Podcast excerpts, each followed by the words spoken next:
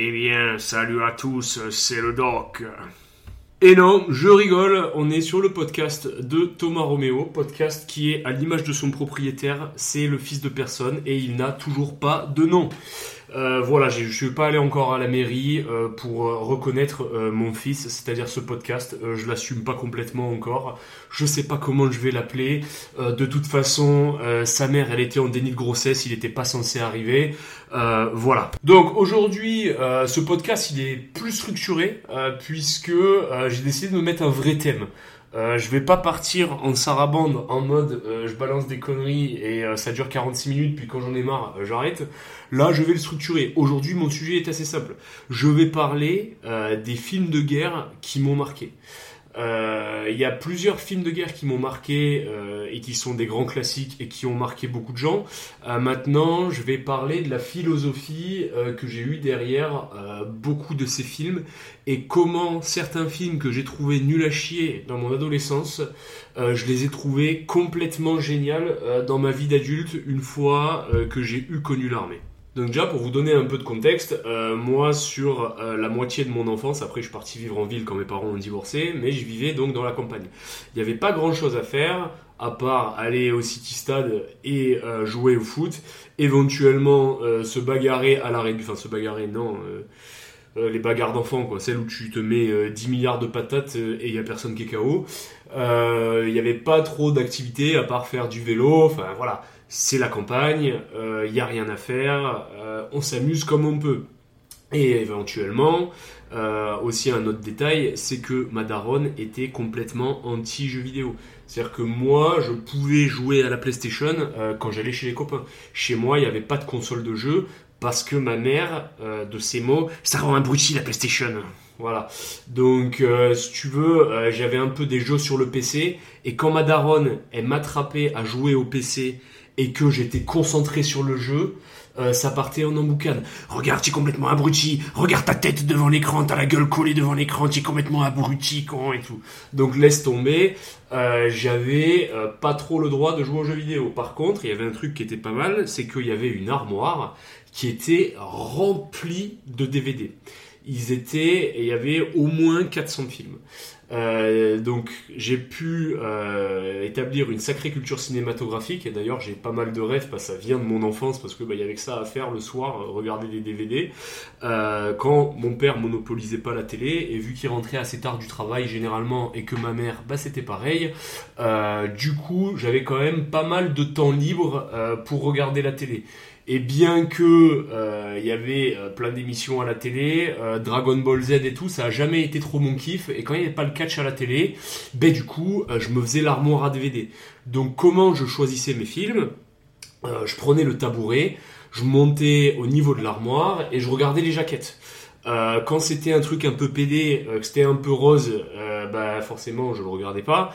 Par contre, dès que je voyais un mec avec une mitraillette ou que je voyais des hélicos, du feu, des explosions, voilà, je forcément je regardais.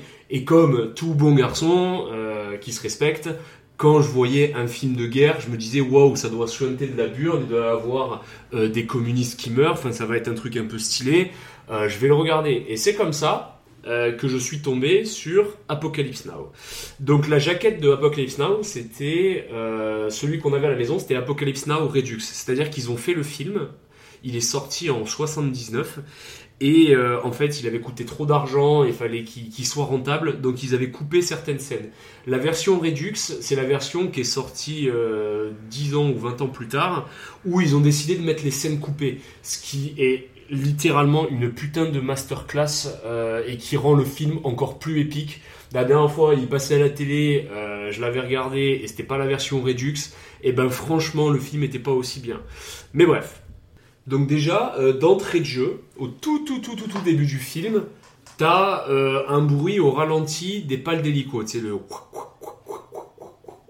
comme ça au loin et tu vois une jungle et juste des palmiers et rien. Et là, tu entends un et là, il y a un hélico du Vietnam qui passe au ralenti comme ça, tu vois.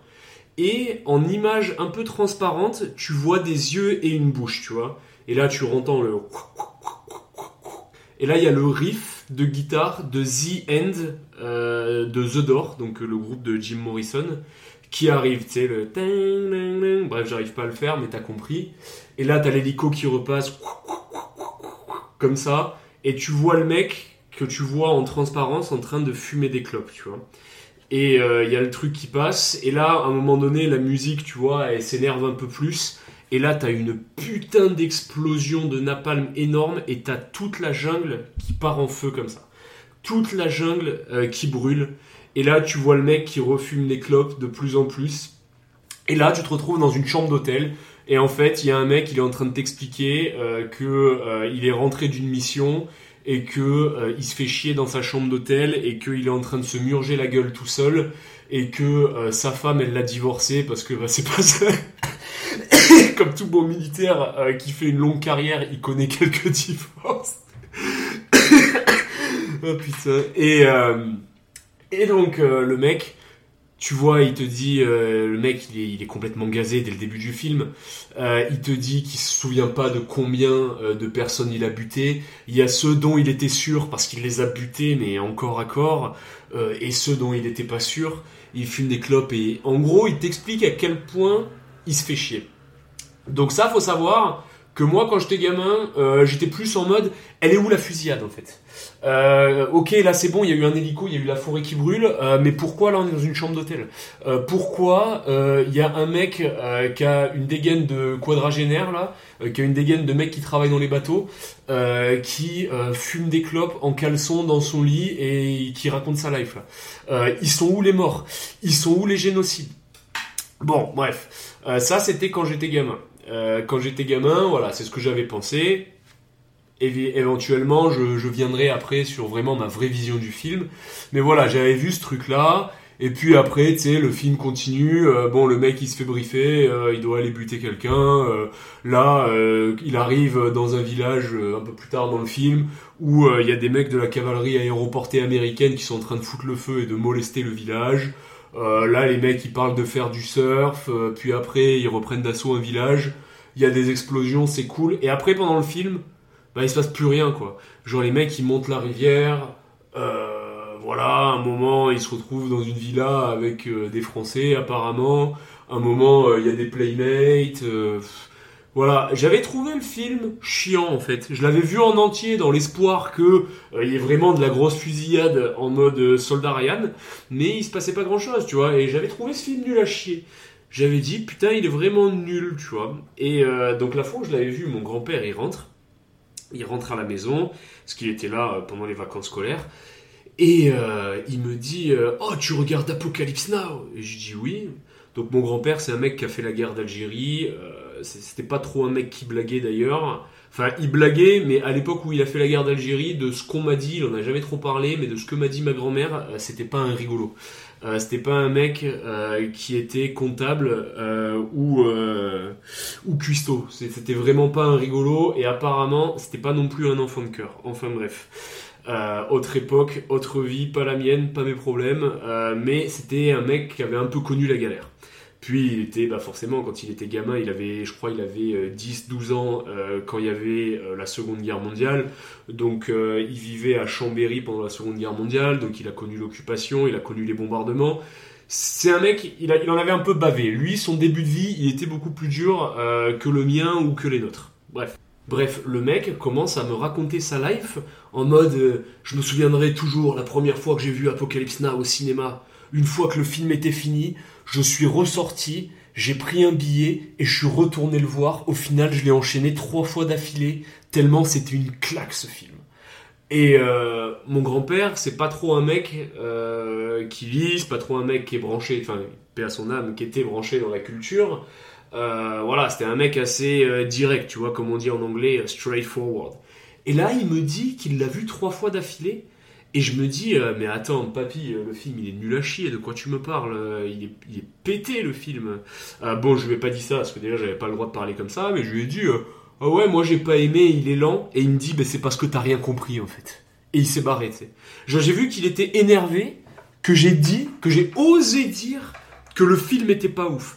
Genre, lui, il m'a regardé, tu sais, mais genre, comme si j'étais la dernière des merdes. Et allez, vas-y, euh, casse-toi, casse-toi, tu sais quoi, me parle pas, allez, nique ta mère. Et bref, euh, c'est passé des années et des années, j'ai essayé de revoir le film, mais bon, je le, en grandissant, je l'ai trouvé un peu mieux, mais sans plus, tu vois. Et puis, euh, un jour, je me suis engagé à l'armée, euh, puis ensuite, euh, je suis parti sur une première MCD, puis après, j'ai fait une OPEX, puis après, j'ai fait une mission au Rajasthan, puis après, j'ai fait une mission sur le bateau, j'ai fait des sentinelles, j'ai fait bah, le stage dans ce qu'on appelle le CME, le stage pour être chef d'équipe, j'ai fait des terrains, j'ai connu, on va dire, un peu le milieu des armes et le milieu des armées, le milieu de l'uniforme, quoi, le milieu de la force. Et euh, là, j'ai revu Apocalypse Now.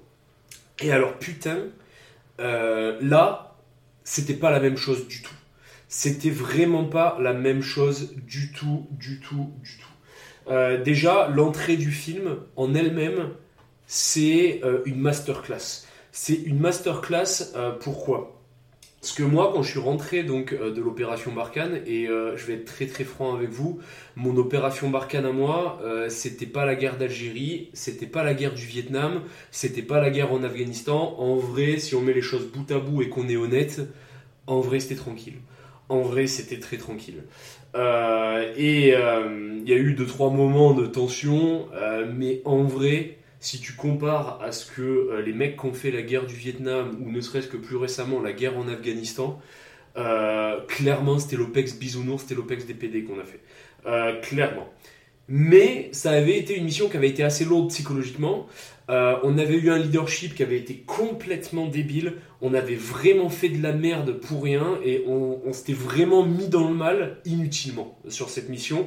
Enfin, franchement, dans une vraie guerre, il n'y aura pas ce problème parce que le leadership ne pourra pas se permettre de faire ce qu'ils ont fait avec nous euh, sur une situation où on commence à avoir 10 euh, mecs qui meurent par jour. Mais en vrai, sur la gestion, c'était vraiment un calvaire. Je, je, ferai un podcast pour en parler, mais en vrai, c'était vraiment une mission qui était très très très très lourde sur, le point de, sur le plan de l'usure psychologique. Et en fait, quand j'étais rentré de cette mission, j'étais complètement déconnecté. Euh, je, te, je, te, donne un exemple tout bête. Euh, donc du coup, quand on est rentré euh, de Barkhane, donc on est arrivé à l'aéroport de Toulouse de mémoire, et ensuite il y a un bus qui est venu nous récupérer. On est rentré à Fréjus, donc où j'étais à l'armée. Et bah, le matin, il y a le chef de corps qui nous a fait un goûter avec du jus d'orange et du 4 quarts goût diesel. Et euh, derrière, euh, il a dit bon bah je vais vous laisser partir. Et franchement, on s'est barré en mode euh, vas-y nique ta mère l'armée, ça nous a gavé, tu vois. Genre on est monté dans la voiture de mon pote et en fait j'avais un pote bah, qui venait aussi de la région niçoise. J'en parlerai aussi sans dire son nom parce qu'il est vraiment parti en couille. Mais voilà. Et lui aussi, c'était un mec qui avait un potentiel, qui était HPTO, potentiel taré. Bref, lui on est dans la voiture et genre on était content, on est là, on va enfin retrouver notre belle région de Nice et tout, on était content, tu vois.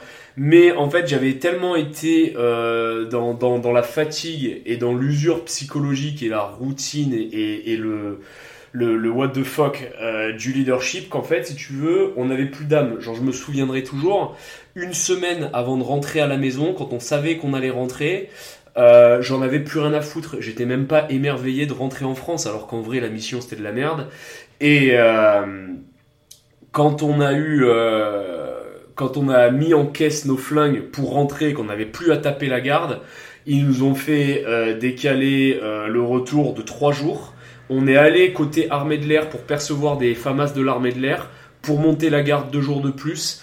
Il y a des gens qui ont râlé. Moi personnellement, je ressentais plus rien. J'en avais strictement rien à branler. J'étais euh, dénudé de sentiments. Euh, je me suis dit, bah, tu sais quoi, on va taper la garde, je m'en bats les couilles. Euh, je me suis branlé dans le Mirador, comme un gros schlag, à coup de dormir deux heures deux heures par-ci, taper 4 heures de garde, dormir deux heures par-là, euh, sans te laver pendant 24 heures, j'en avais plus rien à foutre. En fait, si tu veux, j'avais plus le respect de ma propre personne. Et donc, bref, euh, je m'éparpille, mais euh, donc on est dans la voiture comme ça, et déjà on se parle pas trop. On essaie de se monter le crâne mutuellement en mode Oh, ça fait du bien d'être en France. Hein. Et lui, il me répond Ouais, ouais, ça fait du bien et tout. Mais en vrai, maintenant que j'y repense, lui comme moi, on n'en avait plus rien à branler, tu vois. On était, on était en autopilote de la souillure, tu vois. Et donc, euh, on va euh, sur le cours Aleia. Donc, le cours Aleia à Nice, c'est euh, c'est l'endroit où il y a le marché, c'est l'endroit où il y a les bars, les restos. Et on va donc à un restaurant, je sais pas s'il existe encore, qui le, s'appelait le Blast. Et on prend un petit déj. Et genre, c'était un moment très bizarre parce que en fait, genre j'étais devant mes saucisses et mes petits haricots rouges et tout. Euh, il y avait des meufs en jupe, ça sentait la lavande, euh, il faisait chaud, il y avait une petite brise marine. C'était agréable, tu vois. C'était pas euh, le putain de Sahel où on se retrouve à fouiller des gens qui puent parce que bah il fait chaud donc ils transpirent. c'est pas un endroit où ça sent le diesel et où il y a des véhicules flingués qui t'enfument la tronche. c'est pas, il n'y a pas de bruit de calache à 3 km au loin dans la ville. Euh, c'est pas le même monde. Mais en fait, le fait que j'y étais 48 heures avant, parce que aussi, oui, il est censé avoir un sas de décompression. Euh, nous, on s'est fait baiser le sas de décompression. C'est le commandement qui est à notre place. Enfin bref, encore une fois, une longue histoire. Et euh, bref. Et donc, on était, mais en fait, on se parlait pas. Genre, on était là comme ça, on mangeait pas nos saucisses et on se parlait pas et on était tous les deux comme si on avait été lobotomisés qu'on n'avait plus de cerveau et on regardait dans le vide. Tu vois, genre en fait, euh, bon après c'est la fatigue qui joue, etc. Il y a plein de choses à prendre en compte. On avait passé 4 mois et demi de merde, mais vraiment de merde. Donc en fait, euh, on, a, avait plus euh, de joie en nous, tu vois. Et, et, ça peut paraître un peu mélodramatique, mais c'était vraiment ça. En gros, il y avait plus de joie. Moi, je savais que le soir même, j'allais me faire sucer parce que je sortais avec une Allemande, et en plus c'était une très très belle Allemande. Euh, c'était une grande blonde aux yeux bleus, fine avec des gros seins, euh, une tête de Barbie. Euh, j'aurais dû être jovial de, rentrer et de la retrouver, etc., etc. Puis c'était quand même ma meuf. Ça faisait un an et demi à l'époque que j'étais avec. J'en avais rien à branler. J'en avais tellement rien à branler quand on est rentré chez moi, on a baisé. Quand elle est partie à la salle de bain, j'étais en train de me demander si je me taperais pas une seg tellement euh, machinalement j'étais devenu un animal euh, qui se branle dès qu'il a un coup de fatigue. Enfin, si tu veux, euh, je sais que là il y a des gens qui doivent me prendre pour un grand malade, mais j'étais vraiment désaxé. Et honnêtement, pour redevenir normal et re-rentrer dans le moule, je pense que pour être vraiment genre dans, dans les codes de la société, en vrai, ça a bien pris entre un et deux mois. En vrai. Et donc du coup, euh, quand tu vois la scène d'entrée et qu'en gros le mec il est en train de te dire euh, qu'il avait déjà essayé de rentrer au pays, mais qu'en fait euh, bah, au pays il se sentait plus chez lui et qu'il était perdu. Alors même si moi je me suis pas retrouvé à suriner des communistes au milieu d'une rizière comme lui, bah en fait déjà t'es plus à même de comprendre la vibe. T'es plus à même de te dire en fait je vois ce qu'il veut dire. Donc déjà, si tu veux, l'intro en elle-même, après être passé par ça, euh, déjà rien que les dix premières minutes de film, euh, j'avais déjà des frissons et je remettais déjà en question ma vie. Donc ensuite, euh, là le mec il arrive, il se met une, master murge. T'apprends dans le making of du film, parce que du coup ils ont fait un film qui s'appelle Earth of Darkness et qui te raconte tous les problèmes qu'ils ont eu dans le film. T'apprends que sur cette scène, le mec il était véritablement bourré qui s'est vraiment ouvert la main sur le miroir et que ça a pissé le sang et quand ils ont dit bon bah on arrête on va te soigner le mec il a dit non non continuez. Donc en fait la scène que tu vois du mec qui devient fou c'est un mec c'est la scène d'un acteur qui a pété un câble qui est complètement bourré et que ça fait 15 fois qu'il fait la même prise et que c'est pas assez bien. Et là le mec il se met dans le mal il se met dans le dur et il fait quand même la scène. Donc déjà si tu veux euh, même les gens sur le film ils sont déjà devenus fous tu vois et, euh, donc ensuite, euh, ensuite donc il va se faire briefer. Et là, le mec, si tu veux, il va recevoir une mission et il s'attend à avoir une mission où on va lui proposer d'aller buter des mecs du Viet Minh et du Viet Cong et fin de l'histoire, tu vois. Sauf que là, en fait, le mec, il se fait briefer et on commence à lui parler d'un Américain. Et au début, tu sais, il est là, il comprend pas. Déjà, déjà, les officiers sont super sympas avec lui. ils le prennent pour un repas. Euh, ils le prennent pour un repas, il y a de la langouste, euh, il y a tout ce que tu veux. Et euh, déjà, ça c'est un truc qui quand même, quand tu as fait l'armée, tu le comprends. quand les officiers sont sympas avec toi, c'est que la mission, ça va être de la merde. Euh, ça, c'est 100%, 100% des cas. Quand le liot il vient vous taper la tchatch, qu'il te paye une clope et tout, c'est que derrière, il se sent légèrement coupable de t'avoir baisé la gueule et de t'avoir mis comme un fruit euh, sur le pas, sur le i, ou alors euh, qu'il euh, y a le tracé des tests groupes. C'est vraiment un tracé d'enculé et en vrai, il espère que vous allez garder le moral, tu vois. Donc là, tu as des officiers, donc tu as un général, un colonel et tout, tu vois, un mec de la CIA. Déjà, il l'invite à bouffer seul pour lui expliquer la mission on est à l'armée, normalement on t'explique une mission comment, on te fait venir dans un bureau et c'est en mode bon ben voilà ferme ta gueule, euh, la mission ça va être ça, tu vas faire ça, c'est bon des questions? Non, t'as des questions, ben tu la poses pas, c'est pas grave, allez bisous. En gros, euh, je vulgarise mais c'est ça. Donc déjà tu comprends ça aussi. Donc euh, et là il lui annonce qu'en fait il va pas buter un simple communiste, parce qu'il commence à lui parler d'un américain et en fait il comprend qu'il va devoir buter un américain.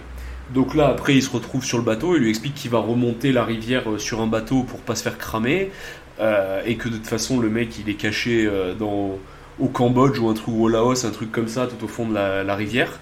Donc du coup, tu peux pas y aller en avion, enfin, c'est un truc low profile. Déjà, il est sur le bateau, et le mec, il a 40 ans. Et il te dit dans le film, il te dit j'avais 40 ans et j'étais entouré de branleurs et il te présente les protagonistes.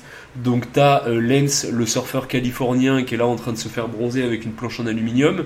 Euh, t'as Clean qui vient du Bronx, euh, qui est un mec en mode ghetto mais version années 70. Donc tu vois, ça s'ambiance sur du James Brown et tout. Et t'as un autre mec qui s'appelle Chef qui vient de la Nouvelle-Orléans. Au tout début, il dit il était trop tendu pour le Vietnam, sûrement même trop tendu pour la Nouvelle-Orléans. Donc déjà, si tu veux, il est en train de t'expliquer qu'il est entouré de gamins et que lui-même, il n'est pas à sa place. Parce que les gars, l'armée, en fait, c'est un truc de gamin. Euh, les mecs qui sont vieux dans l'armée, il y a toujours un moment donné où ils se retrouvent entourés euh, de jeunes bleubites complètement débiles. Et quand tu as 40 ans, va falloir que tu supportes les gamins avec qui tu sers, tes fameux amis imposés par l'État et il te dit que le seul mec avec qui il s'entend un peu, euh, c'est euh, le patron du bateau, je crois que c'est un sergent ou un sergent-chef, et il te dit que c'était le seul maître à bord. Et donc du coup, il parle qu'avec lui parce qu'en vrai, euh, les autres, il lui pète les couilles, tu vois, genre ça le gonfle, ça le gonfle d'être avec des gamins, tu vois, et voilà. Et bref, au fur et à mesure qu'il remonte sur le bateau, qu'il remonte la rivière, le mec il commence à lire le dossier et il se pose plein de questions. Est-ce que je fais, est-ce que ce que je fais est juste?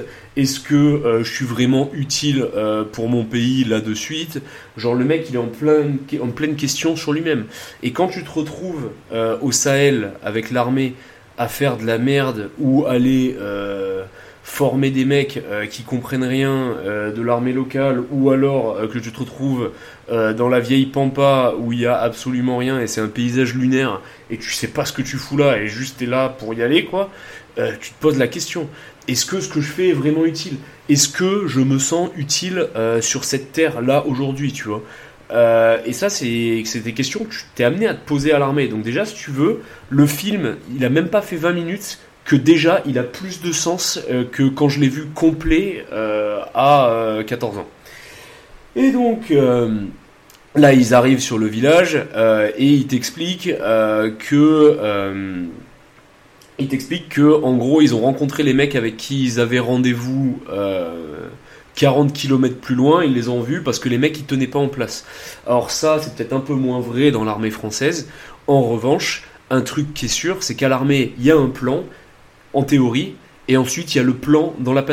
Dans la, dans la, dans la pratique, pardon, pas dans la dans la, dans la pratique. C'est-à-dire que, ok, euh, peut-être qu'à la base la mission c'était ça, mais en fait, euh, vu que c'est que le bordel, et, vu que c'est le bordel, et que euh, les mecs qui gèrent la manip, c'est pas forcément tous des prix Nobel, bah au final, on suit pas le même plan.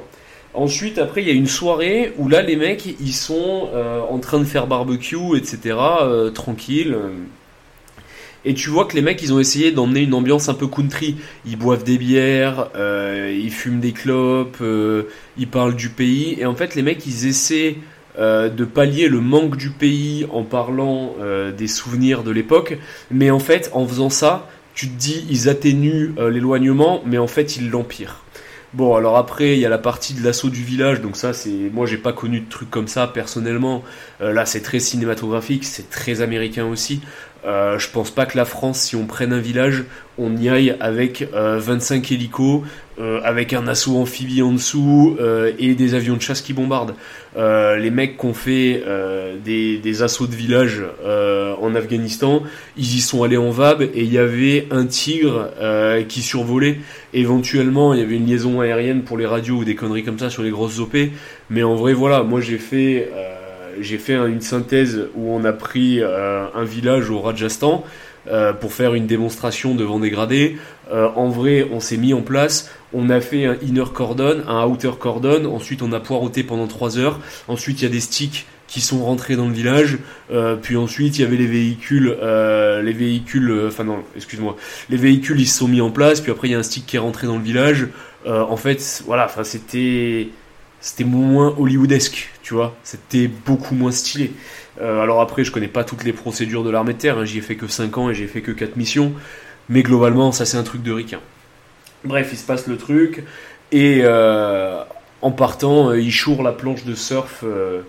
Du, de, le surf, la planche de surf de, de l'officier, l'officier qui avait l'air sympa. Tu te dis, mais, mais quand tu connais pas l'armée, tu te dis, ouais, c'est des bâtards, euh, ils lui ont volé sa planche de surf, euh, ça se fait pas, le mec il était sympa avec eux. Mais en fait, quand t'es à l'armée, euh, tu passes ta vie à te niquer entre unités, à te niquer entre compagnies, à te niquer entre régiments. Donc ça aussi, tu comprends la vibe de se faire des coups de pute juste parce que en fait, c'est comme ça.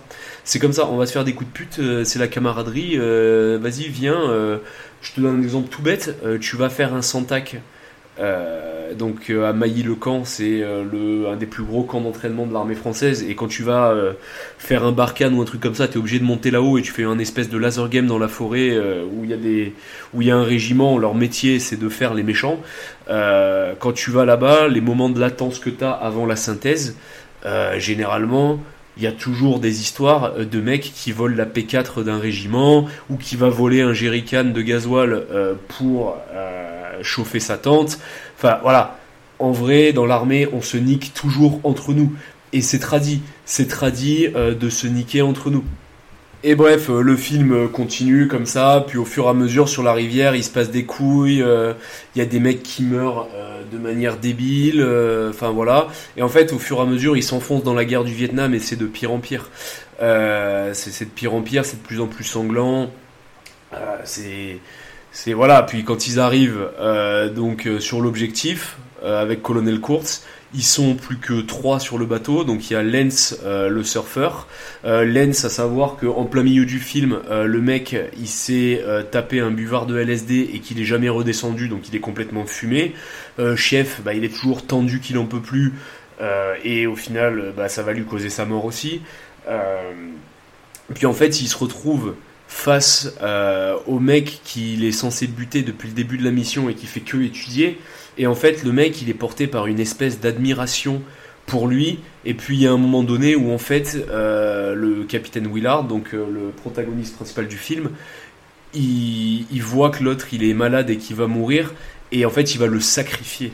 C'est-à-dire que c'est même pas il va le tuer parce qu'il doit le faire, il va le sacrifier. Et, je dis bien le mot sacrifié parce que du coup, à la fin du film, il y a cette scène complètement surréaliste où en fait il retourne sur le bateau et il se prépare. Et ce soir-là, euh, il y a une célébration et en fait les villageois ils vont exécuter un buffle parce que c'est leur croyance religieuse. Et là, t'as Willard, t'as sa tête qui sort de l'eau et le mec il est à poil, complètement camouflé avec euh, bah, du camo sur la gueule.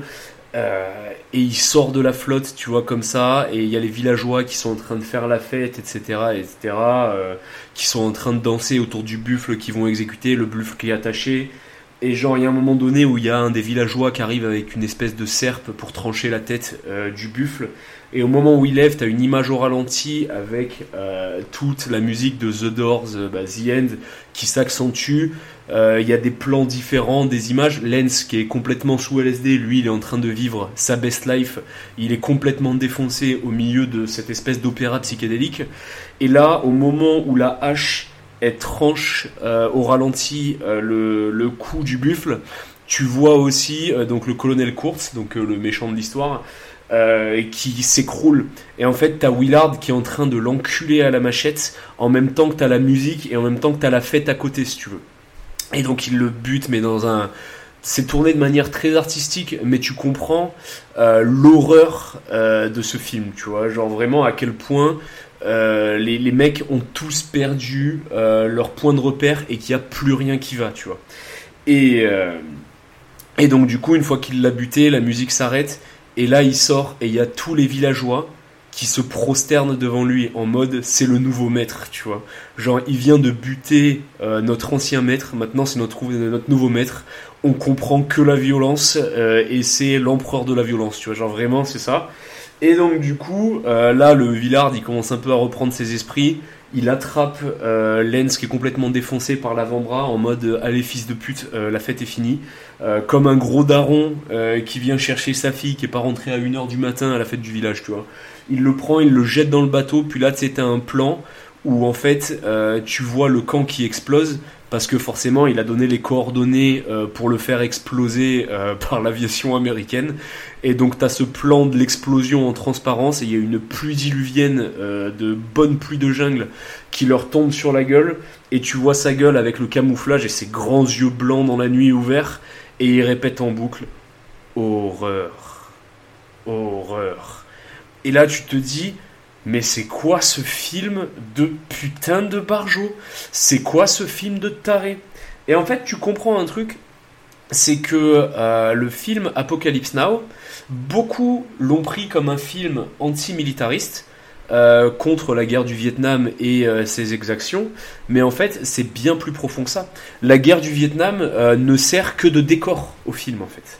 Euh, parce que la guerre du Vietnam c'était une guerre euh, de tarés. C'était une guerre où les mecs pendant deux semaines ils allaient se cravacher dans la jungle avec euh, des Viet Cong qui étaient turbo solides et qui étaient aguerris non seulement par l'invasion japonaise mais en plus par la première guerre du Vietnam avec la lourde légion étrangère et les lourdes troupes de marine qui s'appelaient les troupes coloniales à l'époque. Donc en fait si tu veux euh, la guerre, elle était pas ouf. Euh, la guerre du Vietnam, c'était une putain de boucherie. Euh, les Américains, ils avaient tellement la frousse des Viettes que à la fin, c'était en mode il y a trois Viettes dans la jungle qui nous tirent dessus. ok, on va brûler la jungle. Euh, ok, on se fait démembrer dans la jungle, qu'est-ce qu'on fait? On va mettre du désherbant sur la jungle, comme ça les Vietnamiens, ils ont plus d'endroit où se cacher. Euh, ça a été un putain de drame, parce que déjà les Américains, ils sont venus avec des cancers à la maison 20 ans plus tard, euh, mais aussi parce que ça a flingué l'écosystème du Vietnam, qui était des forêts luxuriantes. Enfin, ça a été une aberration complète. Cette guerre, il n'y avait rien qui allait. Euh, je ne sais pas combien de fois, mais ils ont dû lâcher au moins 40 fois ce qu'ils ont lâché en bombe pendant la Seconde Guerre mondiale, juste sur le Vietnam. C'est vous dire à quel point euh, c'était un truc de taré. Et forcément, les mecs là-bas, ils devenaient fous. Donc qu'est-ce que tu fais quand tu deviens fou? Tu commences à picoler, euh, tu deviens ultra violent, tu te drogues, parce que bah, au Vietnam, il y avait de la drogue en abondance et que les, les Viet Cong, ils avaient bien compris ça, donc ils fournissaient de l'héroïne, du LSD, de la coke, du shit, de la ganja, tout ce que tu veux euh, aux GI américains qui, la plupart, avaient pas envie d'être là parce que c'était des, c'était des une circonscription, donc les mecs ils se défonçaient la gueule et ils rentraient en France avec des problèmes de, de, de crack, des problèmes d'héroïne, des problèmes d'opium.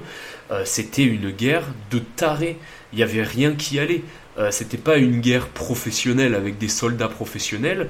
Euh, c'était l'ouverture à la boîte de Pandore de la folie. Et en fait c'est ça. Le film Apocalypse Now est un film qui parle de la folie. C'est un film qui ne parle pas de la guerre du Vietnam à proprement parler. Euh, par exemple, dans ce film, un moment, ils arrivent euh, sur le pont de Dolung. Donc déjà, ils arrivent sur le pont de Dolung, ils sont en bateau, et il y a plein de mecs qui pètent un câble et qui essaient de monter sur leur bateau. Des soldats américains qui essaient de se barrer. Et c'est le bordel, t'as le pont, il est en flammes, ça tire, il y a des bruits de calache. Il euh, y, a, un hélico écrasé dans la flotte, euh, encore en flammes. Il euh, y a rien qui va. C'est battle zone. Et donc du coup ils arrivent et ils veulent chercher des infos et essayer de choper du gasoil pour le bateau. Donc du coup ils se retrouvent dans un dédale de tranchées. Déjà il y a une espèce de musique psychédélique à moitié musique synthé, tu sais, et en même temps il y a des accords comme un orgue de cirque, tu vois. Genre un truc ultra profond et ils se retrouvent dans les tranchées un moment, Lens, qui est complètement défoncé parce qu'il a pris un acide, il marche sur un mec, et le mec, il lui dit Eh, mais tu marches sur la gueule, fils de pute Et Lens, lui dit Désolé, je croyais que t'étais mort. Donc, tu vois, ils sont vraiment dans cette réalité où il n'y a plus aucun sens de rien. Et euh, là, il y a un mec euh, qui leur explique qu'en fait, sur ce pont, euh, le Viet Cong le fait péter tous les soirs et que du coup, les mecs s'obstinent à le. comment ça s'appelle? À le reconstruire. Et donc, du coup, c'est quoi la définition de la folie? La définition de la folie, enfin, une des définitions de la folie, c'est de faire quelque chose en boucle et espérer euh, un résultat différent. Et ben là, c'est exactement ce qui se passe. T'as les Américains qui reconstruisent euh, le putain de pont tous les jours, et tous les soirs, t'as les Vietnamiens qui le font péter et qui foutent le feu, et c'est la guerre. Et ça, comme ça, tout le temps, tout le temps, tout le temps, en répétition. Et en fait, ce film est vachement profond parce qu'il prend le pire de toi. Et euh, à l'armée, il y a un moment donné où tu vas être confronté à des situations peut-être pas forcément la mort, euh, peut-être pas forcément la guerre, mais il y a des moments où tu vas te dire euh, mais qu'est-ce que je fous là en fait? C'est quoi cette vie de merde que j'ai choisie? Pourquoi je suis géré par des cons? Est-ce qu'ils sont complètement fous? Est-ce qu'ils sont juste incompétents? Tu comprends pas. Et en fait, l'armée va t'amener à une certaine folie. C'est pour ça que la plupart des bidasses, euh, surtout dans les trucs où tu ramasses un peu, euh, les mecs sont, on est connus pour être un peu des barjots. Dans les troupes de marine, on est des mongols. Euh, la BSPP, c'est dur, c'est physique, tu vois des morts toute la journée. Bah, les mecs, c'est les putains de gogoles, ils se mettent des murs, ils se bagarrent et ils se tapent des meufs, ils font n'importe quoi. les parachutistes, c'est pareil. en fait, si tu veux, tu te rends compte que l'armée est une porte vers la folie. Et c'est pour ça que le film Apocalypse Now a pris tout son sens pour moi. Alors du coup, euh, je me suis dit, mais pour avoir réalisé cet opéra psychédélique, il faut être complètement fumé du bulbe soi-même. Euh, le choix de la musique, euh, le choix des plans, l'histoire, l'histoire qui est complètement flinguée. Et en fait, du coup, en me renseignant, parce que du coup, j'ai voulu en apprendre plus sur ce film, donc c'est comme ça que j'ai regardé le documentaire du making of. donc déjà, comme je l'ai dit, sur la réalisation du film, ils ont eu que des emmerdes. Le tournage, il était maudit. Enfin, ils avaient vraiment que des couilles. Mais c'est surtout que, en fait, euh, le film Apocalypse Now, c'est une nouvelle qui s'appelle euh, de mémoire, bah ouais c'est ça, Earth of Darkness, euh, qui a été écrit par Joseph Conrad, si je me trompe pas. Et en fait, Joseph Conrad, il était officier marinier dans la marine marchande ou la marine britannique, enfin bref, un des deux. Et en fait, il s'est retrouvé à monter le fleuve du Congo, là qui traverse tout le Congo. Et en fait, le mec a traversé le Congo belge. Donc ceux qui connaissent pas l'histoire du Congo belge, euh, je vous invite à vous renseigner. C'est de loin euh, l'une, selon moi, hein, l'une des pires saloperies de l'histoire dont on parle le moins. Euh, c'est ce qui s'est passé au Congo sous le règne de Léopold. en gros, la couronne belge, ils avaient beaucoup de thunes et ils se sont démerdés, je sais plus comment, ils ont acheté le Congo en fait. Ils ont acheté une partie du Congo qu'ils ont appelé euh, l'État libre du Congo, de mémoire. Hein. Et euh, en fait, euh, l'État n'était pas libre du tout. Euh, ils ont vendu ça comme une expérience sociale pour développer le Congo. En fait, ce qui s'est passé, c'est que Léopold, il a joué aux Sims avec les Congolais, mais, d'une violence inouïe. C'est-à-dire qu'il y avait des, des, plantations de caoutchouc, donc ce qui servait à faire les pneus à l'époque. le type, il a dit voilà, les réserves de caoutchouc, vous devez m'en produire tant, et si vous en produisez pas tant, euh, bah en fait euh, sur les exploitations si vous faites pas vos perfs on vous bute. Euh, donc du coup il a commencé à payer des milices pour que les mecs ils aillent avec des fusils buter ceux qui n'avaient pas produit assez de caoutchouc. Donc déjà on est dans cette mentalité. Sauf que le truc c'est que les mecs tu vois c'était un peu des campagnards. Donc du coup quand il a commencé à leur, à leur filer des fusils Lee Enfield à répétition et des conneries comme ça les mecs ils ont commencé à se servir des bastos pour aller chasser chasser des animaux et voilà. Ils ont utilisé leur bastos pas pour buter euh, leurs frérots, les Congolais. Donc, du coup, euh, Léopold, il a fait quoi? Il a dit Ok, eux c'est des enculés, euh, qu'est-ce qu'on va faire vu qu'ils ont des armes et que je peux pas massacrer tout le pays? Pour leur donner une incentive à être plus ferme et plus violent et que moi j'ai plus de caoutchouc à vendre, qu'est-ce qu'on va faire? Et eh ben maintenant, quand il y a un mec qui produit pas de caoutchouc, faudra que les types lui coupent la main et me ramènent la main et ils seront payés en fonction du nombre de mains qu'ils ramènent parce que le plus ils ramènent de mains ça veut dire euh, que euh, ils ont mis des bons coups de pression euh, aux euh, mecs sur les plantations de caoutchouc. Qu'est-ce qui s'est passé? Les mecs ils ont compris qu'à chaque fois qu'ils ramenaient des mains ils recevaient des dollars. Euh, ça a commencé à partir en surmutilation. Ils ont commencé un peu à démembrer des mecs pour rien pour leur ramener des mains pour se faire payer. Mais bon derrière les gens se chiaient tellement dessus que quand même ça produisait du caoutchouc Et en fait, euh, Joseph Conrad, il parle de la traversée de ce pays. Il a traversé un fleuve qui traverse tout ce pays. Euh, donc en fait, euh, le mec a vu les horreurs et la folie qui, qui, qui, qui hantait ce pays. Et la scène du pont de Dolum, en fait, c'est une vraie scène qui s'est vraiment passée. Où en fait, c'est pas des Viet Cong. Et du coup, en fait, c'était quoi le pont? C'était pas la guerre, c'était. il est passé sous un pont où en fait il y avait des mecs qui étaient en train de creuser avec leurs mains des pauvres esclaves, donc menacés par les milices locales, euh, à s'en saigner les doigts pour faire les fondations du pont. Euh, et les mecs travaillaient dans des conditions de merde, à moitié à poil, le tout sous la menace de mort euh, des milices. Et en fait, c'est la folie qu'il a vue au Congo qui l'a hanté et qui lui a donné l'idée pour écrire cette nouvelle. Et derrière, il y a Francis Ford Coppola. Ouais, c'est Coppola qui a fait euh. Je crois, oui, je crois que c'est Corpo- Oui, c'est Coppola. C'est Coppola. C'est lui qui a fait le parrain. C'est Coppola. Et euh, ça lui a donné l'inspiration pour faire son film. Et il s'est dit, qu'est-ce qui s'est passé de trucs vraiment dingos là euh, sur les dernières années? On est en 79. Il a dit, bah, la guerre du Vietnam, c'était un putain de truc de malade mental. Du coup, il en a fait un film. Et tu couples l'histoire de Joseph Conrad qui est inspiré des horreurs du Congo, couplé aux horreurs de la guerre du Vietnam et de la débilité américaine. Euh, avec ça, tu mets de la musique psychédélique et des histoires de drogue, mais tu peux que avoir un film euh, de malade mental. Et c'est pour ça que, selon moi, Apocalypse Now n'est peut-être pas le meilleur film de guerre ou le meilleur film sur l'armée que tu pourras voir. Néanmoins, l'armée et ce que j'ai vécu dans l'armée m'a permis euh, de donner un sens au film. Et c'est pour ça que euh, je vous le recommande chaudement. Alors euh, je sais que j'ai dû le spoiler, euh, le mieux c'est quand même de l'avoir vu avant, histoire de bien comprendre et d'écouter ça en complément. Mais en vrai, s'il y a un film de Barjo que vous devez voir, avec Fight Club et plein d'autres qui sont complètement fumés, hein, et je pense que j'en parlerai sur d'autres podcasts, c'est vraiment Apocalypse Now. Bref, euh, du coup j'avais prévu d'aborder plein de films, mais là ça fait 41 minutes euh, que je tchatche, donc euh, en fait je vais raccrocher la veste. Et, voilà. J'espère que ça vous a plu. Évidemment, je suis preneur de tout feedback puisque bah, j'ai jamais fait de podcast de ma vie. C'est la première fois que je lance ma propre émission.